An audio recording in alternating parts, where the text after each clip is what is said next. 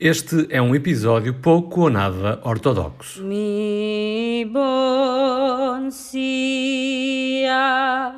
shoishan choichim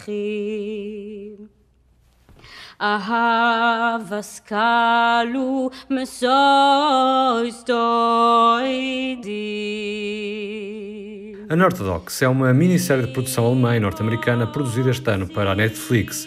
A primeira, gravada principalmente em Yiddish, uma língua falada por comunidades judaicas na Europa Central e Oriental.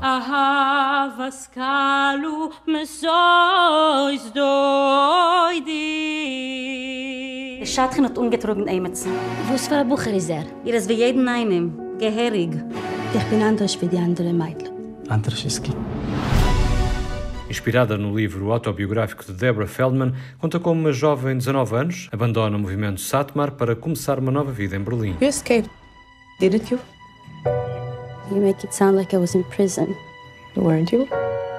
No, but I left without telling anyone. O movimento Satmar é uma comunidade assídica fundada no início do século XX na Hungria e restabelecida depois da Segunda Guerra Mundial em Nova Iorque.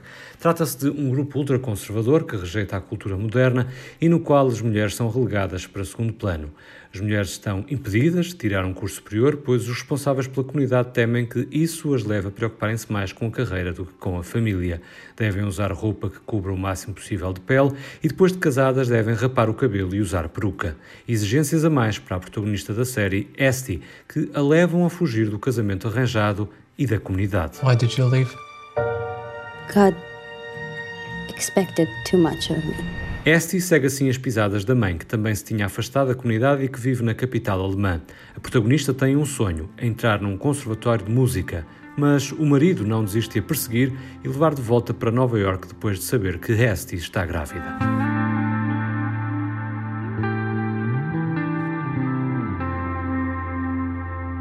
Se gostar desta série, aconselho ainda a que veja o Making Of, um vídeo de 20 minutos, sobre a produção que também encontra na mesma plataforma. Estreou em março. Já para a sugestão que se segue, temos que recuar 39 anos, até ao disco de estreia dos Depeche Mode.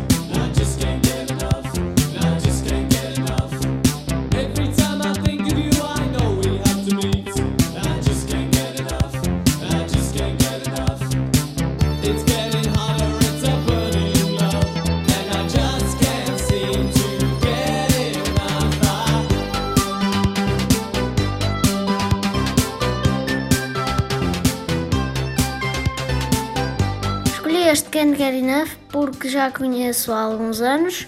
Cantei-a várias vezes graças a uma versão feita por um antigo professor meu, o professor Rui. E como era a letra? Era uma tradução ou uma letra diferente? Era diferente. Em português? Sim, Queres cantar um pouco ou pelo menos dizer a letra? era assim. Na montanha russa, eu fiz um disparate. Não volto a fazer, não volto a fazer. Sentei-me no banco, com a barriga cheia. Não volto a fazer, não volto a fazer. Só depois é que pensei, na montanha russa vomitei. Do 8 Ao 80.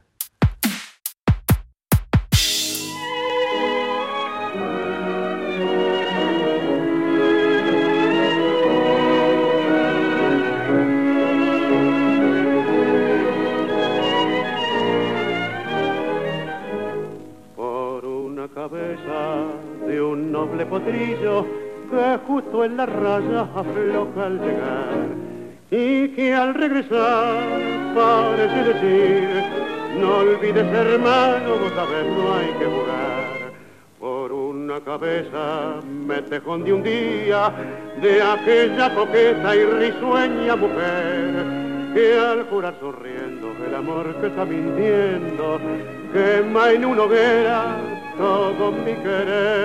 Este programa termina com tango. E não, não estamos em Buenos Aires, mas em Lisboa, onde se conta a intrincada teia de uma família disfuncional a várias vozes, como gosta de António Lobo Antunes, o autor de A Morte de Carlos Gardel, o livro que deu origem a um filme da sueca Solveig Nordlund.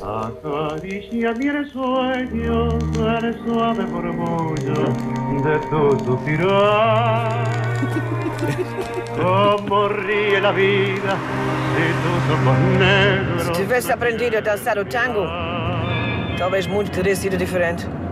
Apresento-te o grande Carlos Gardel. Abílio sejas ao seu dispor. Foi o tango que destruiu o meu casamento. Você com o Dalai Lama. Não posso com tango. Esta obra, em que as personagens viajam entre o presente e o passado, entre o tango e o fado, não é light, é intensa e dramática, como a vida.